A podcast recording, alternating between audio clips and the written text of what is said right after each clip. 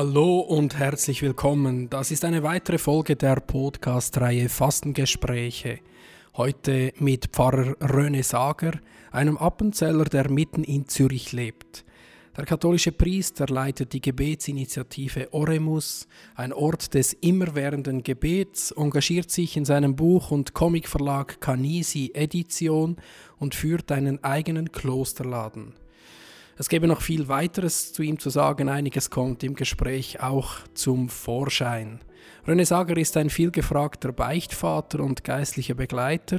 Ich, mein Name ist Martin Iten, spreche jetzt dann gerade mit ihm hauptsächlich über die Laster Neid, Geiz, Eifersucht und Habgier. Das Gespräch findet in der Sakristei seiner kleinen Ladenkapelle statt, mitten in einer der reichsten Städte der Welt. Neid, Geiz, Eifersucht, Habgier, alles Themen, die an diesen Ort passen? Wer weiß. Wir werden es hören. Ich wünsche gute Inspiration in den folgenden rund 50 Minuten.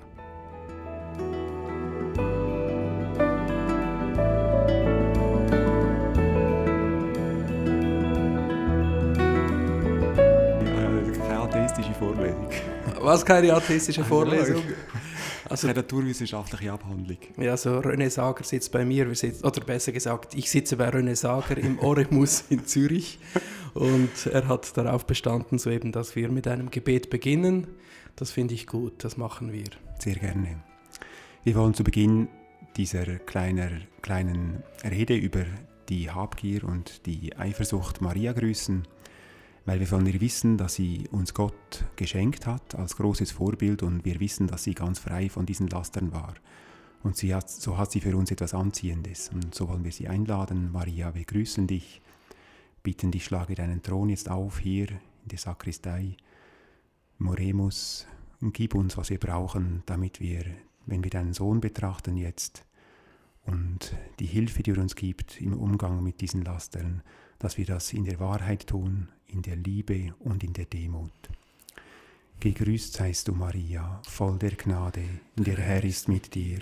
Du bist gebenedeit unter den Frauen, und gebenedeit ist die Frucht deines Leibes, Jesus. Heilige Maria, Mutter Gottes, bitte für uns Sünder, jetzt und in der Stunde unseres Todes. Amen. Vielen Dank. Das ist Pfarrer René Sager. Wir haben ihn jetzt schon, wie er live lebt und ähm, ja, wie er da ist. Er lebt, er hat das Gebet an den Anfang gestellt, das freut mich. Ähm, zu René Sager muss ich nicht viel sagen. Wir sind schon vor einem Jahr hier gesessen in der Sakristei haben schon ein Fastengespräch gemacht, das genau. hat großes äh, Echo gegeben, Resonanz, das hat man angehört. Du hast Schön. auch Feedbacks bekommen, oder? Ja. Kannst du dich erinnern, sehr gut. Deswegen, wir wollen das nicht jetzt wiederholen und nochmal all das Gleiche sprechen darüber. Sehr gut. Vielleicht zuerst, warum sprechen ein Appenzeller und ein Innerschweizer, wenn sie zusammen reden, Hochdeutsch? Das ist der gemeinsame Nenner, wo wir uns finden, wo wir uns verstehen. Nein, natürlich, genau. wir haben viele Zuhörende, die eben auch äh, aus Deutschland, Österreich, Südtirol und so weiter kommen und ein Appenzeller Dialekt ist ja noch schwieriger zu verstehen als jetzt. Das stimmt. Liberamente. Ja, genau. Ich sage gerade, die Mockbaren Leute verstehen mich schon, also bin ich schon fertig. genau, das habe ich jetzt schon nicht verstanden. Ja, äh, Pfarrer René Sager, du bist hier seit einigen Jahren in Zürich mittendrin mit einer Gebetsinitiative, Oremus, du hast es schon erwähnt, ähm, dass du aufbaust, ein Ort des Gebets. Hier soll ewige Anbetung stattfinden. Ich glaube, er fast warm, muss den Pullover ausziehen, ist gut. Ähm, äh, hier in Zürich soll eben ein Ort des Gebets, ewige Anbetung entstehen und ich glaube auch seit dem letzten Jahr, als wir hier waren, seid ihr schon wieder ein bisschen weitergekommen. Ja. Ähm, letztes Jahr war einfach unter der Woche ewige Anbetung und jetzt habt ihr, glaube ich, schon den Samstag und die Nächte auch dazu genau. genommen. Ja. Also ihr seid schon so bei 70 Prozent oder so, wenn man... Ja, genau, etwa okay. 70, 80 Prozent. Jetzt vom Montag durchgehend bis Freitagabend ist Anbetung, mhm. Tag und Nacht. Und jetzt ist noch die Freitagnacht als nächste steht die an und dann sind wir bis Samstagabend dran. Du machst so ein Kontrastprogramm hier in Zürich eigentlich, oder? Genau. Zürich, laute Stadt, du bist mittendrin im Niederdörfli, da ist eigentlich ziemlich viel Leben, wenn Corona nicht ist. Genau. Ähm, da gibt es Sündenpule, alles Richtig. mögliche, aller möglicher Art, Angebote. Drogen und so genau, weiter genau, genau. ist hier drin und du hast ein Ladenlokal gemietet, eben dieses Oremus, auch einen Klosterladen, du verkaufst schöne Produkte hier und äh, ihr betet viel, machst viel auch Lehre, Ausbildung, junge Menschen, Familien, Genau. Ehepaare und so weiter. Genau, also vor allem junge Menschen, ähm, die hierher kommen, um im Gebet Christus zu begegnen. Und dann, ja, wir haben auch Katechese jetzt angefangen aufzubauen, Und einen Glaubenskurs. Viel Stille. Also das, Genau. diese ewige Anbetung hier muss man sich vorstellen, das ist eigentlich musikalisch unter Null. Oder? Also, Also hier, es- genau. hier spricht nicht mal jemand in der Kapelle. Richtig, darf nicht. Also sogar verboten. Nur Gott darf sprechen. Also du machst immer nur so Zeichensprache oder wie? Also natürlich, wir haben morgen früh die Heilige Messe, jetzt Genau. intern, weil Die wir nicht so viel nicht Platz im haben. Schweigen. Nein, das ist Genau. keine stille Messe, das ist wirklich dann. Aber sonst ist der ganze Tag wirklich still, Mhm. damit die Leute wieder einmal zur Ruhe kommen und merken, dass Gott wirklich etwas sagen möchte und viel zu sagen hat. Aber wir hören es oft nicht, weil wir voll sind von irdischen Geräuschen und äh, Verlockungen und Versuchungen. Wir haben heute so ein bisschen, äh, wir gehen ja voran in dieser Fastenzeit mit der Lasterlehre von Evagrius Pontikos, da diese Ja. Wurzel, Laster, Wurzelsünden, Genau. später hat man von den Todsünden gesprochen in der Kirche. Ähm, du machst hier auch viel Seelsorge. Also Genau. viele Menschen kommen hierher zu Beichtgesprächen, Ja. geistliche Begleitung. Ja, genau. Ähm, inwiefern sind dir da auch die Laster, Begegnet. die von den Wüstenvätern definiert wurden, Ja, äh, sehr gut. begegnet? Hast du da einen Also Umgang gefunden Ein mit schöner? Zusammenhang, den du da ansprichst, also Wüstenväter und wir haben jetzt gerade da Sand noch in der Kapelle, hast du Ja, das habe ich oder? gesehen, ja, es- vorne. Also, rund um den Altar gibt es so Es Sandburgen. riecht echter Wüstensand. Echt? Ja. Sahara-Staub zusammengenommen jetzt in den letzten Wochen und Monaten. Nein, das ist wirklich echter Wüstensand, den wir hier in der Kapelle ähm, äh, ausgestreut haben, vorne beim Altar, damit man sich auch wirklich in der Wüste fühlt, Mhm. in der äh, Öde, in der Einsamkeit, in der Stille. Und tatsächlich kommen dann auch ähm, leichter diese schwierigen Seiten des Menschen hoch, wenn wir im stillen Gebet sind. Und in der, Christi, äh, in der Mitte sehen wir Jesus Christus in der Hostie, jetzt in der großen Monstranz, also mit der großen Hostie. Sehr schön. Und er hilft uns, dass wir nicht zurückschrecken, sondern dass wir auch diese ähm, schwierigen Seiten von unserem Leben plötzlich sehen, annehmen können und dann ihm übergeben. Und in diesem Kontext ist wirklich die Seelsorge hochinteressant. Also es ist ein großes Geschenk, das ich selber entdecke hier. Ähm, die Menschen, die ins Gespräch kommen, sind zum großen Teil viel im, im Gebet. Jugendliche, die eine Stunde in der Woche hierher kommen und vor dem Allerheiligsten beten, still. Und das ist wirklich ein Geschenk für mich auch, das zu beobachten, wie sie ruhiger werden, über Monate hinweg eine größere Liebe zu Jesus plötzlich spürbar wird. Also Jesus arbeitet wirklich spürbar an ihnen. Und wenn sie dann kommen, dann äh, kommt das wirklich aus einer Arbeit schon. Sie, sie kommen aus einer Arbeit mit Christus, sie sind ihm begegnet, in der Wüste sage ich jetzt, und sie bringen dann auch Sachen, wo sie spüren, im Gebet, das kommt hoch. Natürlich nicht bei jeder Person gleich, aber das ist das Schönste, was ich im Moment wirklich selber entdecke, dass diejenigen, die häufig hier beten, ähm, auch wirklich Schritte vorwärts machen, Christus entgegen. Und das hat dann damit zu tun, dass sie dann plötzlich sagen können, ich merke, hier bin ich schwach, ähm, hier habe ich wirklich ähm, mit der Sünde einen Kompromiss gemacht, schon länger, habe das gar nicht richtig realisiert und jetzt spüre ich, wie ich darunter leide und was kann ich da, äh, da tun. Und dann ist es für mich als Seelsorger die Aufgabe, diesen Menschen zu helfen, das genau zu formulieren. Und ähm, im Gebet finden wir dann meistens auch eine Lösung, wie man damit umgehen kann. Das ist manchmal ein längerer Prozess, aber es ist wirklich eine große Freude. Also kann man sagen, deine ganze Oremus- Oremus-Initiative ist eigentlich sehr stark inspiriert so von der Wüstenspiritualität. Genau, also eigentlich ist das Thema hier Wüste, darum haben wir auch ein... Also Fastenzeit. Jesus geht 40 Tage in die Wüste. Ja, genau. Und wir haben darum auch die Wände so gemalt wie Wüstensand, Mhm. also so ein bisschen goldig. Das war das Ziel. Beim Auswählen der Farbe, weiß ich noch, da in diesem Lackierladen, also mit diesem Farbladen und dann habe ich gesagt, ich brauche Wüstensand. Habe ich auf dem Internet schon geschaut, googelt, so Bilder von Wüsten, habe ich verglichen, die Farbmuster und so. Dann bin ich nach. Hause und habe angefangen zu streichen. Es musste wirklich Wüstenstimmung Mhm. sein, auch der Boden hat die Wüstenfarbe. Und das Interessante ist, die Leute haben das sehr gern. Dazu kommt das Holz noch und das hat so eine, eine sehr schöne ähm, äh, äh, Stimmung, die es ähm, dann auslöst oder äh, verbreitet äh, und man fühlt sich dann wirklich ein bisschen in, dieser, in der Wüste. Und das, man merkt auch, dass, weil grundsätzlich hatte die Wüste nichts Faszinierendes, einfach so vom Leben Ja, her. es ist eigentlich lebensfeindlich. Genau, sehr gut, genau, ist ein guter Begriff. Und trotzdem hat es die Menschen immer wieder dahin gezogen, weil man das alte Leben, dieses vergängliche Leben abstreifen möchte. Man spürt, es gibt mehr als nur dieses Leben, das wir hier so sinnlich wahrnehmen und so genießen und gerne erobern möchten. Und das wird uns dann deutlich, wenn wir das, ähm, diesen Genuss und diese Genusswelt einmal zurücklassen und bewusst in die Wüste gehen und schauen, was kommt dann mir jetzt entgegen. Und die Leute machen alle wirklich schöne Erfahrungen. Der erste Kampf ist meistens der, dass man sich bewusst wird, wir leben einfach tief in dieser Welt drin, gerade wir in der Schweiz, auch hier in Zürich. Du hast es vorhin richtig gesagt, rundherum sind Restaurants, wenn Corona nicht ist. Da ist wirklich Party, ähm, vor allem im Sommer, das geht bis in die Nacht hinein. Und dann kommen sie hier in die Stille und man spürt oder man hört draußen noch ein bisschen diese Geräuschkulisse, aber man lernt das wirklich zu integrieren und man fühlt, dann, man fühlt wirklich diese Stille hier drin. Ja, interessant. Also die Wüstenväter, die Wüstenmönche sind in die Wüste hinausgezogen und das ist ja eine Bewegung, die entstanden ist, nachdem das Christentum eigentlich Volksreligion wurde. Genau. Das Römische Reich hat das Christentum.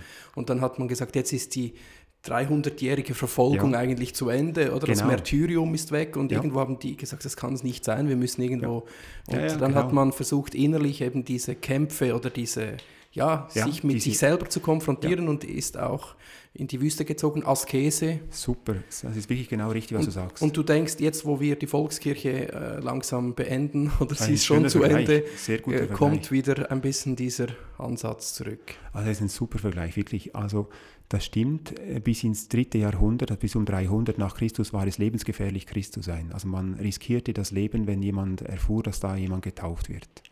Und das stimmt, nachher wurde es Volksreligion. Es, es war es wurde gewöhnlich, es ja. ist, man musste. Oder man hatte sogar Vorteile. Ja. In der ähm, römischen Herrschaft war es plötzlich interessant, Christen einzustellen, weil sie treu waren und so weiter und so fort. Und dann haben diese, ähm, wie soll ich sagen, diese äh, wirklich berührten Menschen gemerkt, das äh, versch verschwimmt alles, es äh, geht uns alles verloren. Dieser urchristliche Geist verschwindet weil es mit der Welt an, äh, beginnt, weil die, diese Menschen anfangen mit der Welt zu kooperieren, mit der Politik und so weiter und so fort. Und sofort wird das Christentum instrumentalisiert. Man braucht es, damit man wieder irdische Genüsse und Vorteile hat. Und dann hat sich das wirklich so wie gesagt, entwickelt sie, und dann haben sich auch die Klöster gebildet. Und darum bin ich auch überzeugt, äh, dass äh, jetzt den, die Neuevangelisation eng verbunden sein muss mit ähm, klösterlichen äh, Kulturen, mit äh, Radikalität auch wieder, wo wir einfach an die Wurzeln gehen. Das hat nichts mit Extrem zu tun, sondern einfach mit Treue zum äh, Ursprung des Christentums. Und die Wüste ist ein geniales Bild dafür die Askese. Du bist für mich so ein, ein Symbol für Askese. Wenn man dich sieht, man sieht es dir so richtig an, so kurz, also ah, keine Haare mehr, abrasiert und so. Und man hört ja auch immer, ich, ich zähle jetzt nicht auf, ähm, was der René so, wann er aufsteht und wie viele Stunden Gebet am Tag und so weiter und fast. Man muss nicht alles glauben, was man hört. Eben, ich sage es jetzt nicht, weil sonst führt es noch zu Hochmut und Stolz. Genau, das sehr gut. Ja, das wäre ein großer Aber ich habe mich hier so gefragt ein bisschen, ist das, ist das auch einfach dein Charakter? Charakter? Oder wie Aha. ist das bei dir? Das, äh, ist das wirklich etwas, was du einfach entdeckt hast oder was du merkst, du brauchst das, um ja, genau. wirklich äh, an Jesus dran zu bleiben, sozusagen? Ja, das, das hat wirklich ähm, mit Freude zu tun. Das habe ich auch erst spät entdeckt. Ich habe warst du immer ein asketischer Mensch? Schon nein, als kleiner nein, nein, nein, also ich habe als Teenager einen dicken Bauch gehabt. Echt? Ja, und auch heute noch. Ich wäre 100 Kilo, wenn ich nicht sau, äh, wirklich mich ein bisschen bemühen würde.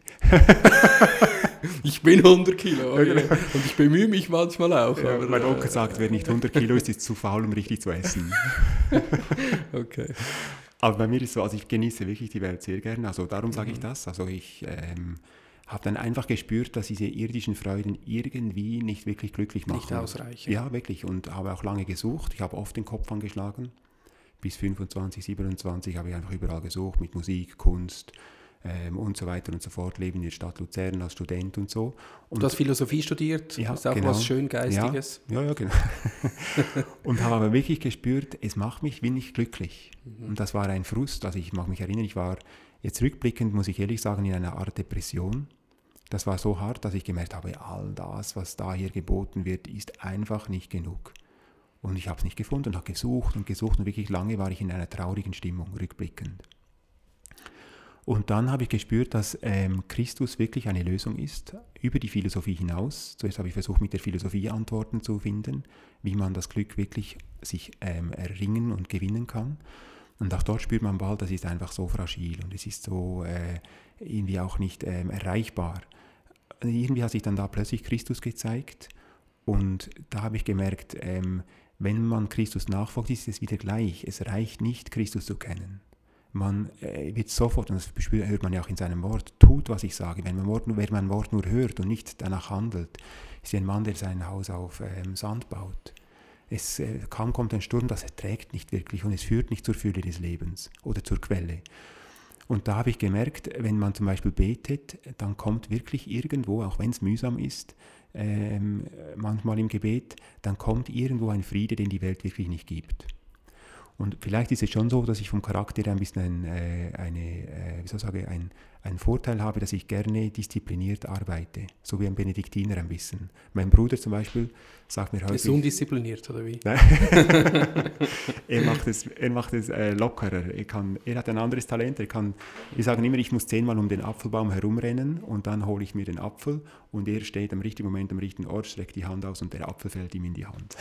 also er ist ein Glückspilz. Ja, wirklich. Er hat und einfach ein gutes Gespür, wann, wie, wo und was es braucht. Und bei mir ist es wirklich ein bisschen diese Disziplin, die ich auch gerne habe und ich merke, es trägt. Aber es hat auch eine Gefahr. Man hat dann das Gefühl, alles hängt von der Disziplin ab und das stimmt dann wirklich nicht. Aber Laster zum Beispiel, mhm. schlechte Neigungen äh, kann man leichter ähm, angehen, wenn man sie äh, mit Disziplin ein bisschen, ähm, wie soll ich sagen, wirklich bekämpft. Das ja. Disziplin ist auch eine Tugend. Ja, sehr. und eben, das hat ja Evagrius Ponticus dann auch schon so formuliert damals, mhm. dass er gesagt hat, eben die Laster sind das eine, aber wir haben auch Tugenden, wir können tugendhaft sein und sie durch äh, tugendhaftes Leben auch angehen. Besiegen, genau. Wir können sie besiegen, wir ja. können sie nicht verhindern, dass sie in uns diese Gedanken, diese Dämonen genau. aufsteigen, aber wir können schauen, wie man mit ihnen umgeht. Du kannst doch Vortrag machen, ja. weil das sehr gut. Nein, ein bisschen etwas wissen wir ja, schon. Weißt, ah, gut länger unterwegs mit diesem Thema, Fastenzeit. Mittendrin, heute ist Gut. übrigens 20 Tage, also wir haben die Hälfte der Jawohl, Fastenzeit. jetzt kommt der Letare-Sonntag dann. Richtig, schon bald. Wir freuen uns. Ähm, ja, eben, wir, wir schauen diese Laster auch ein bisschen an, du hast es bereits schon gesagt, Geiz, Neid, mhm. Habgier ist so ein mhm. bisschen das Thema. Oder auf Lateinisch Avaritia, Invidia. Mhm. Ähm, das ist eben eines dieser acht von Evagrius Ponticus mhm. definierten Lastern sind wir in Zürich. Ja. Eine der kapitalistischen Städte dieser Vielleicht Welt. Vielleicht die reichste Stadt der Welt, genau. Wenn es Neben Zug, wo ich herkomme.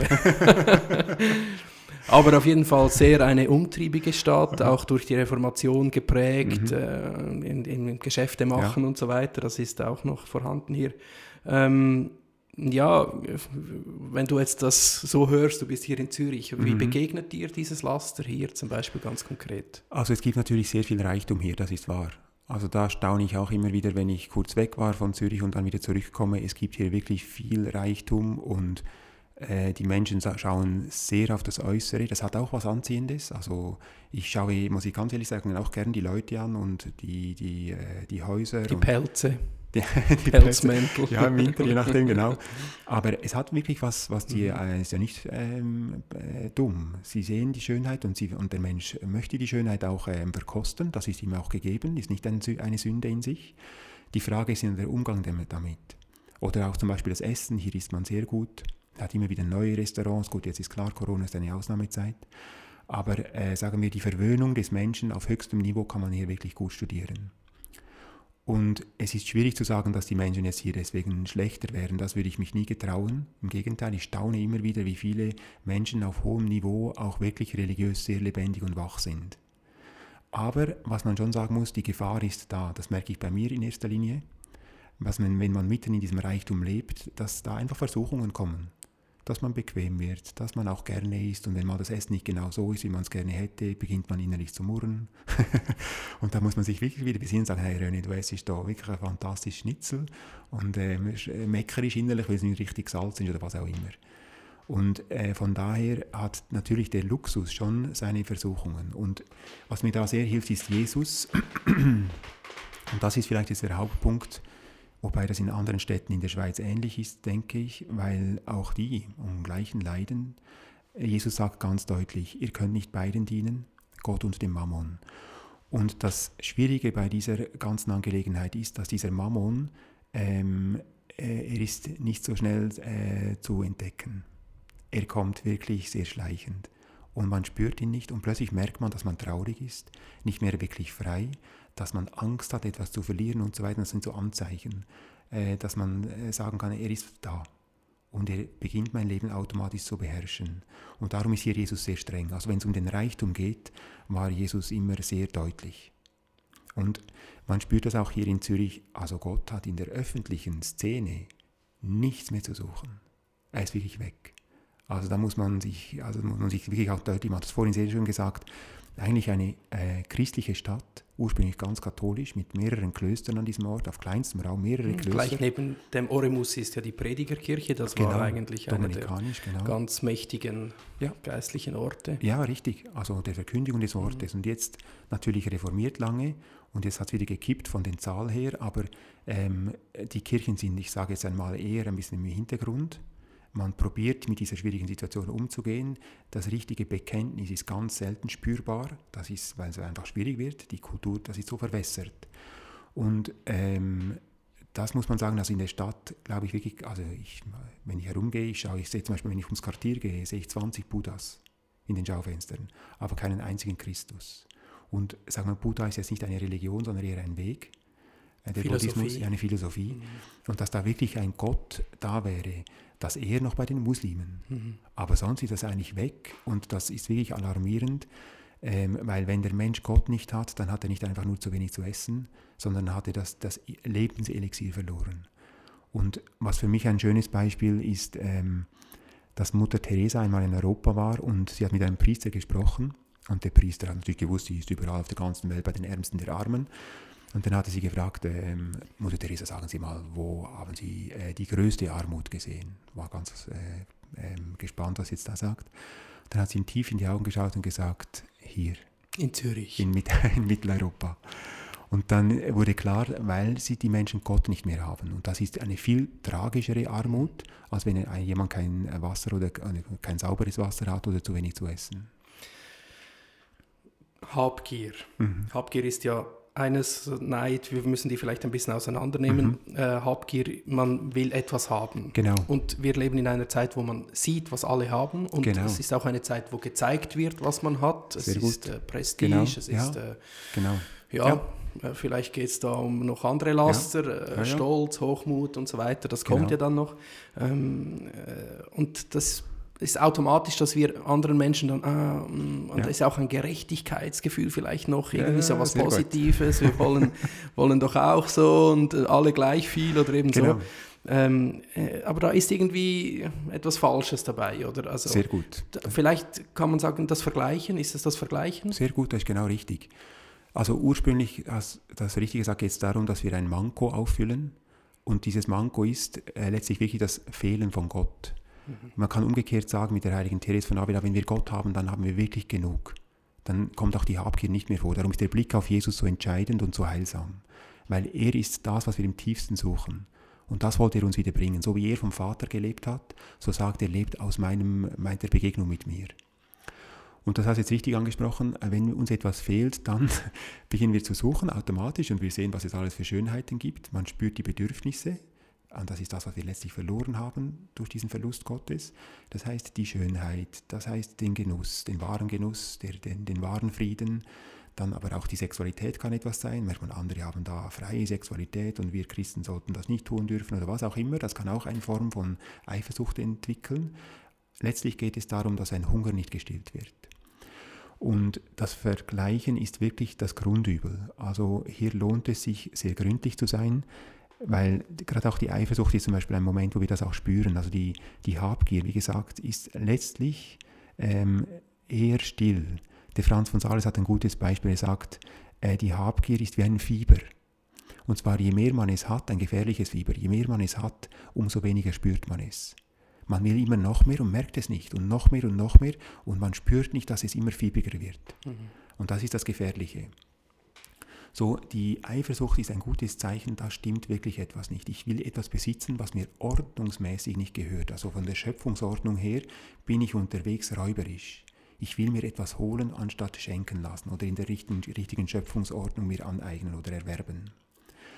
Und äh, hier gibt es ein großartiges Mittel, davon frei zu werden. Ich kann das kurz ausführen, ist gut. Weil ja, das ist also von mir aus gesehen die großartigen Mittel musst du hier ausführen, gut. damit wir die kennenlernen. Das ist für mich wirklich auch selber eine schöne Entdeckung gewesen, als ich das mal bei Therese von Avila gelesen habe. Ich war zuerst völlig schockiert.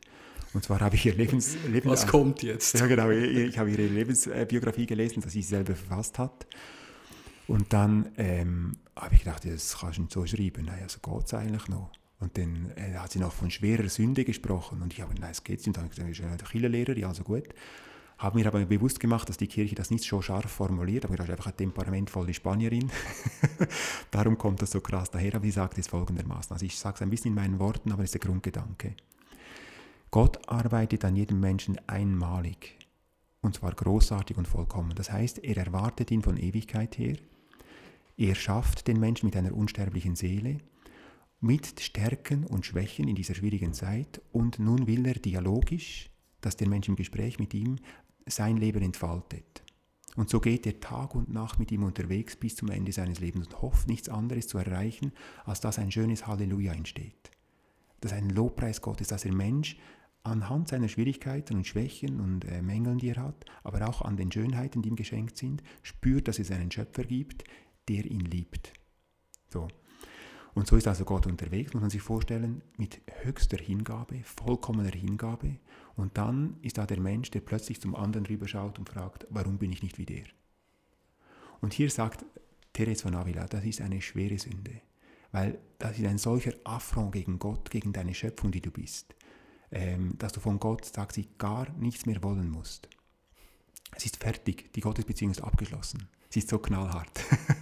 wie gesagt, ich war schockiert, aber ich merke, wie dieser Grundgedanke den Menschen sehr hilft, auch mir zum Beispiel. Wenn, ähm, was manchmal vorkommt, wenn junge Frauen, das ist heute so ähm, auch gepusht, hast du vorhin gesagt, mit den Bildern, die man sieht und so, diese Figuren, diese Ideale, diese schönen Haare und so weiter, dass man in einen echten Druck kommt, wenn man nicht lernt, damit umzugehen. Oder auch wir Männer der hat das geleistet, ist bei uns ein bisschen das Thema, der hat also das. Bei mir so. sind es auch die Haare. bei dir nicht, oder? Aber mir ist das nicht mehr möglich. Ich habe mich damit abgefunden. Versucht das Beste daraus zu machen. Also, dass man dann zum Beispiel im Gespräch wirklich äh, merkt, aha, ich vergleiche mich zum Beispiel, die, diese Person mhm. hat schönere Haare. Und dass ich dann wirklich vor den Spiegel gehe und sage, Jesus, du hast meine Haare wunderbar gemacht. Oder auch ich bei mir jetzt zum Beispiel, Jesus, ich habe fast keine Haare mehr. Es wird glatzen ähnlich. ja, oder auch wenn ich jetzt lange Haare hätte, das wäre nichts Schönes. ich könnte nicht damit auftrumpfen in dem Sinn, dass ich sage, Jesus genau richtig. Oder wenn ich im Gesicht zum Beispiel etwas habe, was nicht ganz optimal ist, sage Jesus, das ist wunderbar so. Und wenn ich merke, dass ich andere vergleiche, zum Beispiel deine schöne Haarpracht sehe oder einen schönen Bart und denke, ah, das möchte ich auch, dass ich mein Herz wirklich demütig zurücknehme und sage, mein liebes Herz, das geht nicht, es ist eine Beleidigung Gottes. Okay. Und das ist dann wirklich äh, wie ein Schlüssel. Mhm. Also man kann sofort merken, wenn man aufhört zu vergleichen und da ganz gründlich ist, dass die Eifersucht äh, zurückgeht. Jetzt habe ich trotzdem eine Frage diesbezüglich, weil du, du hast jetzt die Eifersucht ins Spiel gebracht. Ja. Oder? Und die Eifersucht ist ja, wenn man die zehn Gebote mal anschaut, ja. Äh, kommt die relativ oft vor. Ja. Nämlich äh, beim neunten und zehnten Gebot, das heißt, du sollst nicht Begehren, Begehren deines, deines nächsten, nächsten Frau. Frau. und deines nächsten Hab und Gut. Hab und Gut. Oder das sind die genau. zwei Gebote, wo man sagt, da, ja, wenn man genau. begehren will, dann äh, muss ja. man zuerst vergleichen. Und, ja, das ist sehr so. gut. Da ist Eifersucht im Spiel. Dann gibt es aber das erste Gebot. Mhm. Da sagt Gott, du sollst neben mir keine anderen Götter genau. haben. Denn ich bin ein eifersüchtiger Wunderbar. Gott.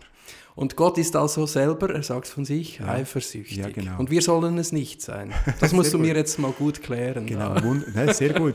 Also zuerst einmal die Eifersucht, wenn wir Gott beschreiben, machen wir das immer mit menschlichen Begriffen und müssen uns bewusst sein, dass Gott das alles übersteigt. Also man kann Gott nicht einen Begriff packen und dann sagen, das ist auch ein wichtiger ähm, äh, Grundgedanke auch für den Umgang mit der ganzen Bibel. Das Wort Gottes ist für die Ewigkeit, also bis zum Ende der Zeit für uns geschrieben. Wir dürfen das auch nicht verändern, aber wir müssen uns bewusst sein, dass die Kulturen und Völker mit den Begriffen gearbeitet haben, die ihnen zur Verfügung stehen, standen und auch bis heute. Und Eifersucht, das dürfen wir jetzt auch nicht einfach auf die Seite schieben, sondern sagen doch, ähm, da ist scheinbar bei Gott etwas ein Eifer. Und die Frage ist, ist das angemessen, wenn es bei uns eine Sünde ist? Und hier werden wir sehr schnell ähm, werden wir, können wir uns klar werden, Gott ähm, schaut auf das, was ihm rechtmäßig gehört, nämlich auf äh, sein Geschöpf.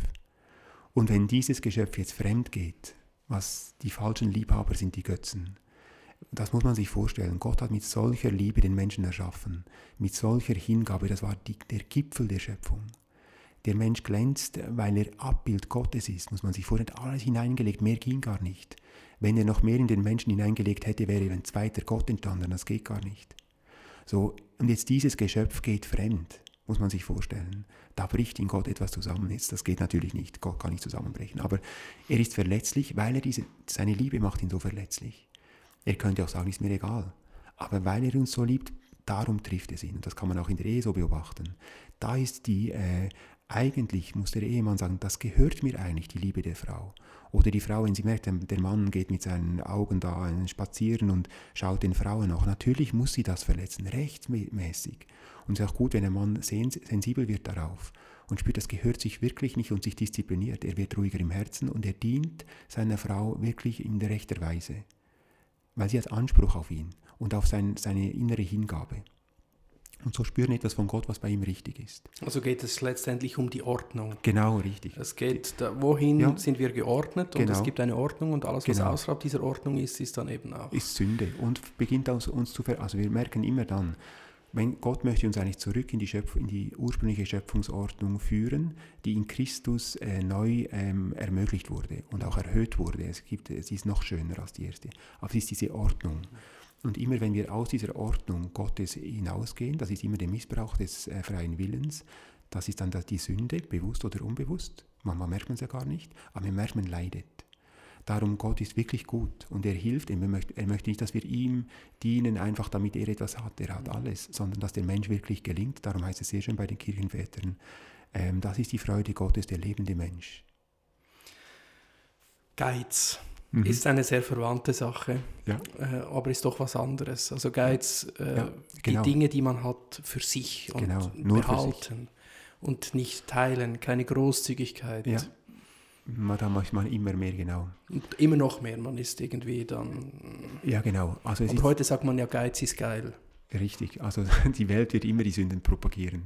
Das ist immer so. Sie hat eine große Röhre, die Welt ist laut und. Äh du, sagst, du sagst es mit einem Lächeln. Das, ist auch, es ist wirklich. Ist demaskierend für die Welt, willst du damit sagen? Ja, das, das Christentum ist rebellisch mhm. gegen die Welt. Also mhm. ist da, darum ist das Christentum auch die gefürchtetste Religion, die es gibt weil wir die Wahrheit mit uns bringen. Sie demaskiert wirklich. Mhm. Die, die, Wahrheit macht uns frei, wie uns Jesus sagt, und das ist bedrohlich. Wir, müssen, wir dürfen da nicht ähm, irgendwie naiv sein.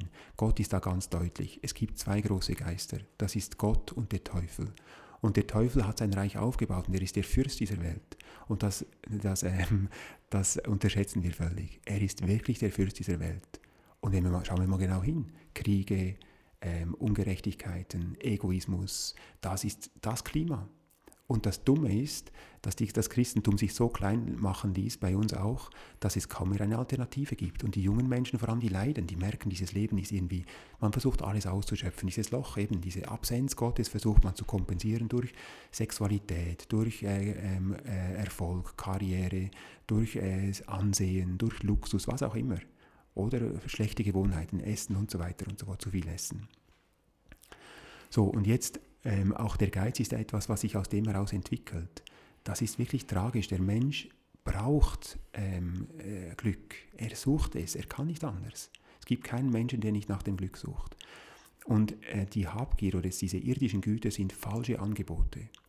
Wir können natürlich in dieser Schöpfung reich werden und ganz christlich leben, das ist möglich. Aber dann habe ich ein, geordnete, ein geordnetes Verhältnis zu diesem Besitz. Und das heißt jetzt, all mein Besitz ist wieder im Dienst Gottes. Und das ist für uns Schweizer, wäre das eine eigene Katechesenreihe. Wirklich, das ist so wichtig. Wir sind wirklich die Ärmsten. Und hier sollte man aufschlüsseln und aufdecken und den Menschen helfen, dass sie zu einem gelösten Verhältnis zum Besitz kommen. Das heißt, ähm, wenn ich merke, ich habe eigentlich genug, dass ich leben kann, und das ist bei uns nie genug, weil dann kommen die, da kommt das Alter, die Krankheiten, die Möglichkeiten, die noch was alles passieren könnte und so weiter. So, wenn ich jetzt vernünftig sage, ich habe eigentlich genug, ich habe nie Hunger und nie Durst, dass man dann sagt, jetzt habe ich eigentlich wirklich zu danken, ich muss Gott danken und ich will nicht noch reicher werden, aber ich darf dranbleiben ich darf mein Geschäft entfalten und entwickeln. Das sollen wir sogar entfalten. Eben, das Christentum ist ja nicht ähm, ähm, so, dass man sagt, nein. Äh, leibfeindlich oder feindlich gegenüber den Gütern. Ja, oder auch grundsätzlich äh, gegen Wirtschaft oder nein, gegen, äh, nein, nein, äh, genau. grundsätzlich gegen Reichtum. Richtig, aber diese ganze Entwicklung soll immer im Dienst Gottes sein. Mhm. Und das ist das, was äh, wirklich der Teufel sehr schlau macht. Er gibt diese Gier ins Herz und sofort beginnen wir unredlich zu denken und auch zu handeln. Das heißt, wir wollen zum Beispiel noch mehr, obwohl wir es gar nicht brauchen und wir wissen auch gar nicht ganz genau wozu. Mhm. Das heißt, es ist so ein ganz trügerischer Trost, der uns den Reichtum anbietet, der aber kein wahrer Trost ist. Und hier gibt es ein gutes Mittel, um das zu merken. Also, weil es eben schwierig ist, das herauszufinden. Und zwar die Bibel, also der Blick äh, auf das Wort Gottes ist immer heilsam, sagt uns, wir sollen den Zehnten abgeben. Wir kennen diese Szene, Abraham ähm, hat gewonnen in der Schlacht und bringt jetzt dem Melchisedek die, den Zehnten. Und das ist großartig. Ähm, was kommt ihm entgegen? Das ist der König von Salem, Melchisedek, und er selber bringt ihm Gaben, Brot und Wein, vorausweisend auf Christus. Das heißt, wir empfangen Gott, wenn wir von unserem Reichtum ihm geben. Das ist großartig, dieses Bild. Oder ein anderes. Das machen wir, das ist die Kirchensteuer. Nein. Die ist aus dem 10. hervorgegangen, nein, nein, tatsächlich. Ja, genau, aber kirchengeschichtlich schon. Gut, einverstanden. Aber, ja, aber es ist natürlich nicht der Zehnte, den wir ja, abgeben. Ja, und vor allem, es passiert nicht mehr in dieser Gesinnung. Wir machen es einfach und murren noch ein bisschen, dass mhm. die Kirche, weil sie ja eh schon zu reich ist, bei uns mhm. jetzt. Ähm, der, die Idee wäre wirklich, dass man strikter den Zehnten abgibt. Und wir sagen alle, wir sind, der Franz von Sales sagt das sehr schön, er sagt, es gibt keinen Menschen, der zugibt, dass er geizig ist. Das ist etwas so Schändliches, sagt er. Dass man, andere Sünden kann man gut zugeben, das geht. Ich bin da ein bisschen äh, zornig gewesen, da träge, ein bisschen unkeusch am Gedanken und so. Aber wenn es um Geiz geht, er hat gesagt, ich erkenne keinen Menschen, der das je zugegeben hätte. Und darum ist es hier wirklich eine Grundarbeit, eine, sage ich einmal, eine Knochenarbeit, bei sich selber zu entdecken, ähm, bin ich großzügig mhm. und den Zehnten abgeben das kann man zum Beispiel auch ähm, mal so machen, dass man sagt, ich habe das jetzt eigentlich nie gemacht. Ich mache ein Beispiel. Ich bin alleinstehend und habe 100.000 zum Beispiel. Und hast du gut gearbeitet schon? Hast du gut gearbeitet? Schön auf die Seite gelegt. Genau, bin 30 Jahre alt, habe immer ein bisschen gespart und so und vielleicht noch etwas bekommen. Oder sagen wir 50.000. Hm. Kommt haben jetzt noch an. Leute aus Deutschland, Österreich, sagen wir 20.000. 20.000 Euro, genau. Und habe es aber noch nie gemacht, dass man sagt, ich gebe mal 2.000 Franken Fisherman. Ah, gute oder, Idee, sehr gute Idee. ja, weil diese Menschen leben von, äh, mhm. von Spenden mhm. oder äh, immer ins, ins Reich Gottes investieren mhm. und dann strikte den Zehnten abgeben. Ich habe hab ein wunderschönes Erlebnis gehabt von einem jungen Mann, der wirklich einfach begabt ein Geschäft aufgebaut hat und ganz christlich unterwegs war und dann habe ich ihm das mal mitgeteilt. Und dann ist er kurz darauf gekommen und hat gesagt, äh, René, du glaubst nicht, was meine, meine größte Freude ist im Moment. Mehr zu überlegen, wem ich die 600 Stutz gebe. das war für ihn eine solche Frage. Also der Heilige Geist hat ihn wirklich berührt mhm. und er hat gespürt, das ist eine so große Freude, diese 600, die hat er nicht gebraucht, diese 600 Franken. Er hatte genug, 5400 war noch genug, um zu leben und so weiter. Jetzt hat er eine Familie. Also von daher, hier lohnt es sich wirklich ganz gründlich zu sein. Ähm, Mutter Teresa sagt es so, wir sollen geben, bis es weh tut. Und wenn wir das nicht können, den Zehnten abgeben, und zwar regelmäßig, und zwar vom Bruttolohn, dann müssen wir uns ernstlich fragen, ähm, wie bin ich unterwegs? Weil dieser Dämon, dieser Mammon verbirgt sich. Er zeigt, er zeigt sich erst dann, wenn wir ihn schleifen wollen. Vorher haben wir das Gefühl, er ist gar nicht da. Darum sagt Jesus, das ist unmöglich. Und eher geht ein Kamel durch ein Nadelöhr, als dass ein Reicher in äh, das äh, Himmelreich kommt. Das sind deutliche Worte. Oder ein anderes Beispiel, ein Kontrastbeispiel sind die Heiligen. Also zuerst Christus selbst, er hat den ärmsten Platz gesucht, den es je auf dieser Erde einzunehmen gab. Es gibt keinen, er wollte es eifersüchtig, hat er diesen Platz gesucht, sodass nie, nie jemand sagen kann, ich bin ärmer als Jesus, ist unmöglich. Und das ist eine Lehre. Das hat er so präzis gemacht. Das ist der Höhepunkt meines Lebens. Ich gehe jetzt nach Jerusalem und so weiter, dort werde ich gekreuzigt, also getötet und dann und so weiter. Und diese Schande, die man ihm angetan, alles genommen, alles, auch die Jünger waren weg, alles, nur noch die Mutter war da der Johannes. Also das waren so Trostblicke. Aber sonst war alles weg, muss man sich vorstellen. Auch Beziehungen kann auch ein Reichtum sein, wo man gierig und eifersüchtig werden kann. Also er hat alles verloren und daraus ist der größte Segen entstanden, den es je gegeben hat. Nämlich die Kirche. Ja, weil es ist interessant, bei Evagrius Pontikos ähm, findet man, wenn er über eben dieses Laster spricht, mhm eine, ein Loblied auf die Armut sozusagen. Sehr gut. Oder gewusst, genau. Armut, Besitz, ja. Besitzlosigkeit ist auch eine Tugend. Ja. Also dass man ja. wirklich eben sagt, hey, ich hänge nicht an diesen Dingen. Also sie sind nicht für mich lebensnotwendig. Mhm. Ich bin frei von ihnen sozusagen. Genau. Oder? Ähm, und, und das ist interessant, dass ja das auch jetzt unser Papst, Papst Franziskus, mhm. hat äh, als etwas vom Ersten gesagt, ich wünsche mir eine arme Kirche. Das, das wird ja auch oft missverstanden. Ja, genau. und sagen, ja, ja, ja, genau. eine Kirche nur irgendwie, eben, wir, wir, wir müssen einfach ein bisschen... Sozial und karitativ so, sein genau. Aber das hat eine tiefere geistliche Dimension. Mhm. Ähm, trotzdem, was bedeutet das für uns, die wir ja in dieser Welt leben und die wir auch äh, Verantwortung übernehmen müssen in der Gesellschaft, die Sehr wir gut, auch ja. als Laien äh, eben unternehmerisch tätig genau. sind und so weiter, dass wir eben Du, du, hast jetzt einfach den Zehnten quasi eingeführt. Du glaubst, damit ist es, ist es gut getan? Also natürlich ist es damit nicht getan. also ich kann auch mit dem... noch mehr. Ja, ja, natürlich. also der Zehnte ist einfach so einmal ein Richtmaß, mhm. wo man ein bisschen ruhiger werden kann. Man sagen kann, ich behalte nicht alles mhm. für mich und darum sage ich, es wirklich das Minimum. Mhm.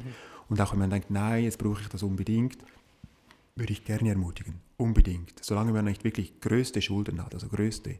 Es gibt ja auch Leute, die machen das sehr geschickt. Sagen, ich habe Schulden, aber in Wirklichkeit sind sie unglaublich reich. Also sie haben mehrere Häuser und haben da ja, auch Schulden haben ist lukrativ heutzutage. Ja, genau. Also sie haben äh, äh Anlagen Zinsen sind tief müssen weniger Steuer zahlen, weil sie noch belastet sind und so und dadurch gewinnen sie wieder. Also der Mensch ist da unglaublich schlau.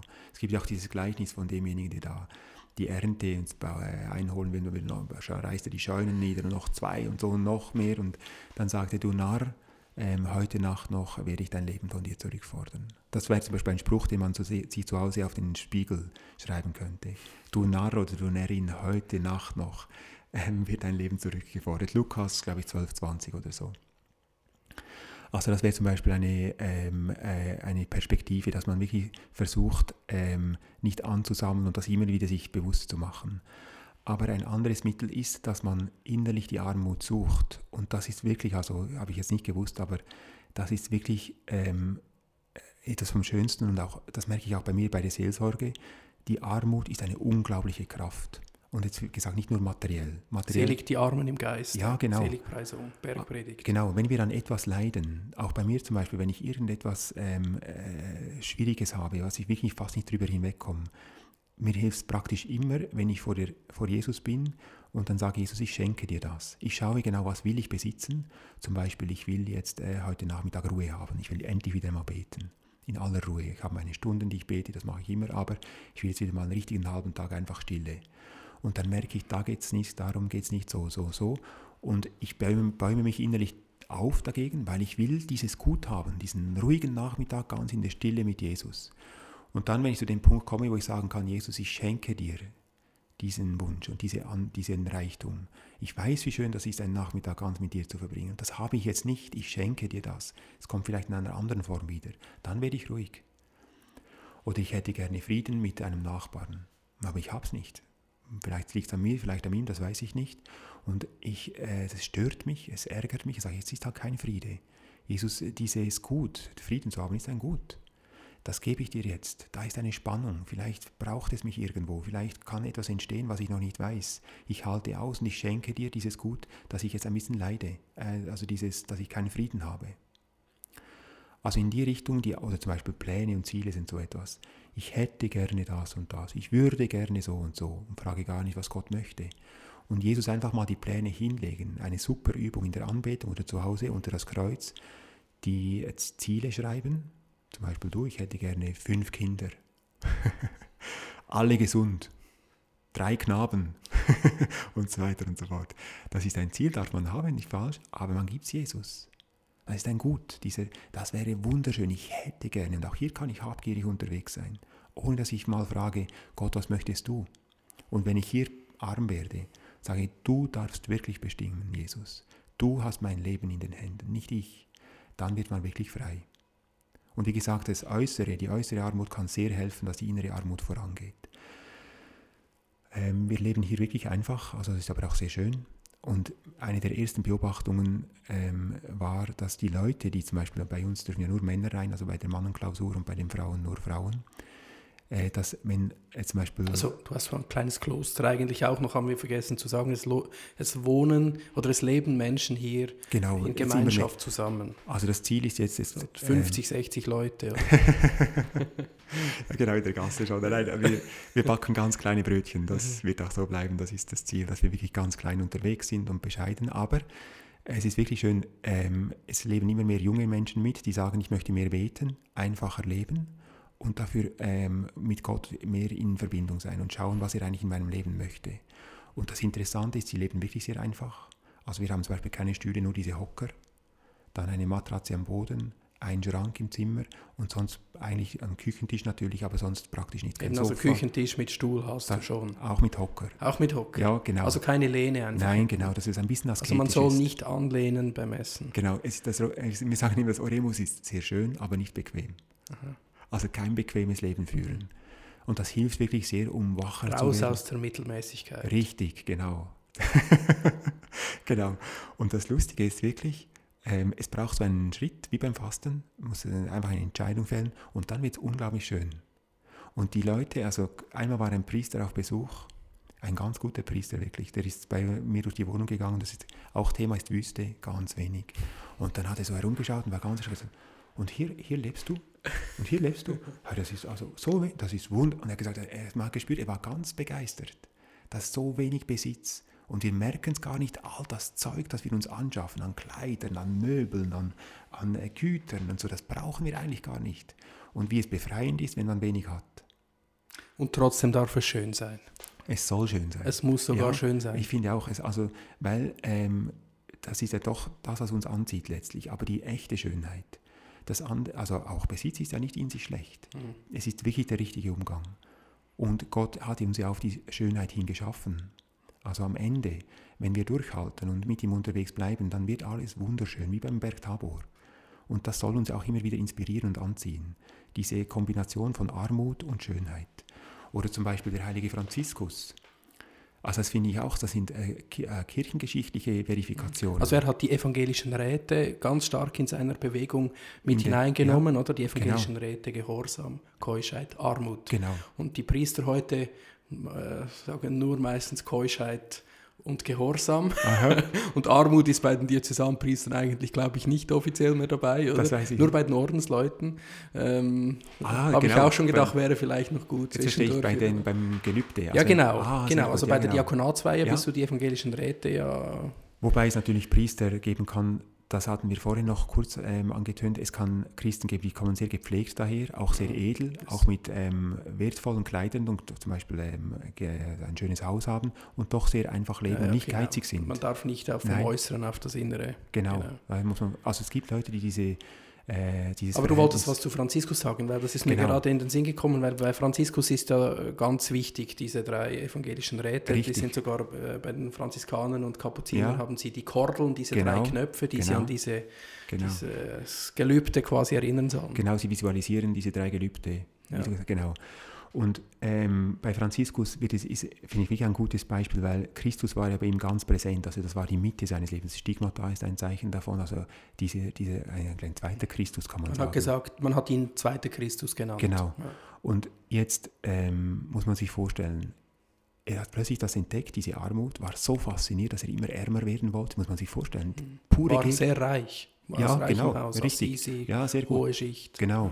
Und äh, ähnlich wie Mutter Teresa auch in die völlige Gegenrichtung, eine völlig äh, gegen die Logik dieser Welt, Mammon, Teufel, Fürst der Welt, gegen diese Logik, wie Christus, völlig gegen diese Logik der Welt, neue Logik, irdische Armut, himmlischer Reichtum und der Segen, der in diesem Orden entstanden ist, über Jahrhunderte, Wahnsinn bis heute. Das gleiche ist bei Mutter Teresa. Sie hat gesagt zu ihren Schwestern, als sie ganz alt war, äh, vor dem Tod hat sie gesagt, wenn ihr arm bleibt, werdet ihr fruchtbar bleiben. Sie hat es eng verknüpft. Armut, Wahrheit, Fruchtbarkeit, das ist eng verbunden. Das ist wie eine, äh, eine logische Verbindung, die es braucht, wenn man eines rauslöst. Es geht nicht mehr. Also Wahrheit und Reichtum, irdischen Reichtum, dann das Herz daran hängen, es geht wie nicht auf. Also würdest du sagen, dass für uns diese Fastenzeit auch eine Einladung ist, uns von Dingen zu trennen, an denen wir hängen, hangen, mhm, ja. also, loszulassen, arm zu werden. In diesem un unbedingt, Sinne. Unbedingt, Also kürzlich hat mir einer erzählt, ähm, es gibt bei diesen New Franciscans den Poverty Check. Hast du nie gehört? Nein. Weil mir einer erzählt, ich habe ich auch nicht gewusst. Dann gehen sie ab und zu durch die Klausur zu zweit, weil alleine merkt man es äh, häufig gar nicht. Man denkt, das brauche ich, das brauche ich, es sammelt sich immer mehr an. Das ist bei uns auch ein bisschen, wir müssen immer wieder schauen. Und dann gehen die zu zweit oder zu dritt, das weiß ich nicht, durch und sagen, brauchst du das wirklich? Nein, also gut, nehmen wir raus. Also, dass man die wirklich ausmistet. Okay. Oder Mutter Teresa habe ich mal gehört, wenn sie ein Haus besucht hat, hat sie alles aus dem Fenster geworfen, so bildlich gesprochen, was nicht in dieses Haus äh, dringend musste, dass die, die Schwestern wieder die Armut erleben konnten. Und das wäre jetzt in der Fastenzeit bei uns sicher gut. Man kann den Martin Eaton einladen, er kommt vorbei, geht durch die Wohnung und Ich sagt... glaube, du wärst der radikalere Ausmisser als ich. Mit mir hätten sie es noch gut. Sehr gut, Sie Ich habe zu viel wählen. Verständnis für alles. Sie können wählen, Sie können dich buchen oder mich. Sehr gut. Nein, aber die Fastenzeit wäre sicher eine großartige Gelegenheit. Es ist eine Gnadenzeit. Also die Kirche, es ist einfach nur eine Tradition so oder äh, eine Gewohnheit. Es ist eine sondern unglaubliche Gnadenzeit. Ja. Das ist eigentlich die wichtigste Zeit im Jahr. die Schleusen des Himmels sind wirklich offen. Und darum nicht warten, immer wieder umkehren. Wenn man es auch bis jetzt nicht gefastet hat, einsteigen. Es lohnt sich, du hast gesagt, 20 Tage sind vorbei, jetzt die nächsten 20 Tage. Gott macht uns keinen Vorwurf, wenn wir jetzt einsteigen. Und so ähm, wirklich diese Gnaden entdecken und loslassen. Wie gesagt, spenden, das möchte also Almosen geben ist Almosen eigentlich geben, äh, ein gehört schön- dazu. Ja. ein schönes Beispiel ist zum Beispiel noch der äh, heilige Cornel- Cornelius, also der heilige der, äh, der Heide Cornelius in der Apostelgeschichte. Wird das sehr schön beschrieben, das finde ich eines der schönsten Bilder. Muss man sich vorstellen. Der Cornelius war ein ganz frommer Heide. Er hat Christus nicht gekannt, aber ein frommer. Und dann kommt ein Engel, besucht ihn im Gebet und sagt zu ihm, äh, so jetzt äh, frei äh, aus der Erinnerung, Gott hat deine Gebete und Almosen gesehen und hat sich daran gefreut. Muss man sich vorstellen, er hat zu einem Gott gebetet, der gar nicht Christus ist. Das ist ja faszinierend. Und ein Gott- Mensch guten Willens, würde Ja, das Zweite. Vatikanische Konzil sagen. Ja, zum Beispiel und sagt dann, das ist, ich glaube ja an Gott, aber ich, äh, was kann er dafür, wenn er Christus noch nicht kennt? Mhm, ja. Und dann führt ihn der Engel, weil er großzügig war, zu den Armen geschaut hat ähm, und Gott wirklich geehrt hat, soweit er es eben konnte, in dem Maße, wie er Gott schon gekannt hat, führte dann die ganze äh, Familie und sein ganzes Haus, das waren dann Untergebene, auch im Glauben mussten die mitgehen, wenn der Hausherr äh, dann sich geändert hat, also den Glauben geändert hat, ähm, führte alle, die zu ihm gehören, zu Christus. Das größte Gut wird ihm geschenkt, nämlich Christus, ähm, weil er ein großes Herz hatte.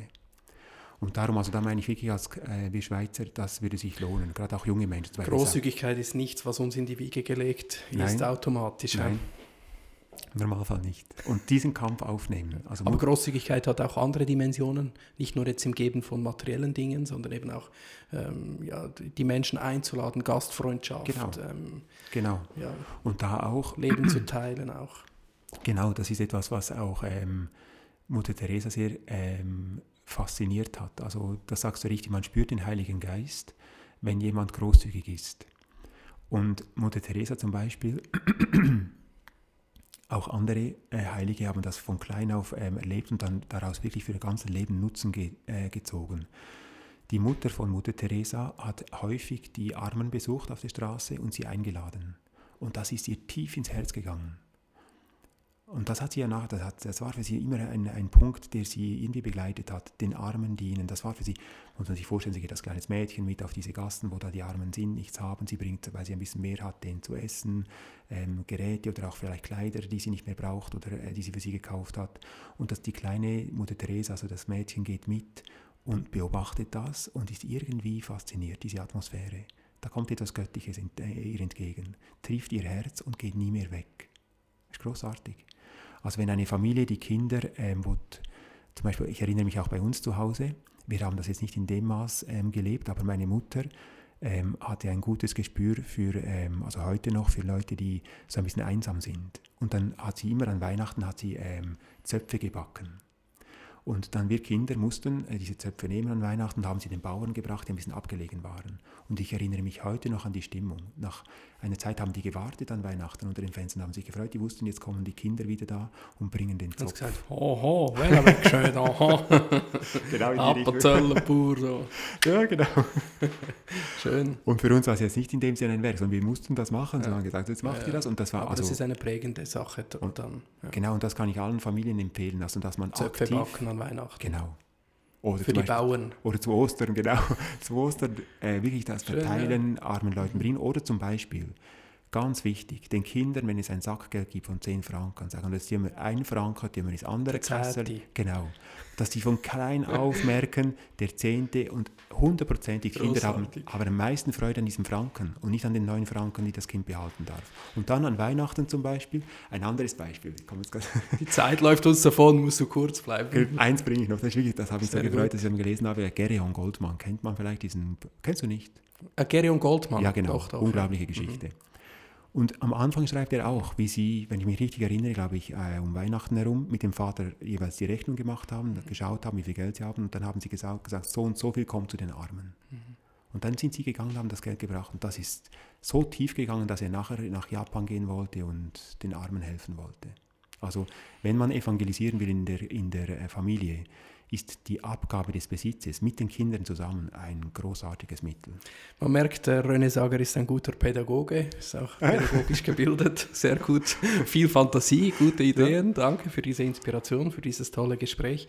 Ähm, zum Abschluss, weil uns die Zeit ein bisschen davon rennt, wir haben mit einem Gebet begonnen und ja. so wie ich dich kenne, möchtest du ganz bestimmt auch noch mit einem Gebet schließen. das geht zeitlich nicht, aber vielleicht kannst du tatsächlich noch ein, ein ja, Abschlussgebet beten ja, und du gut. darfst auch den Segen spenden. Gerne. Das ist sicher auch schön in diesem Podcast für die Leute, die jetzt zugehört haben, mit uns unterwegs sind, auch durch die Fastenzeit.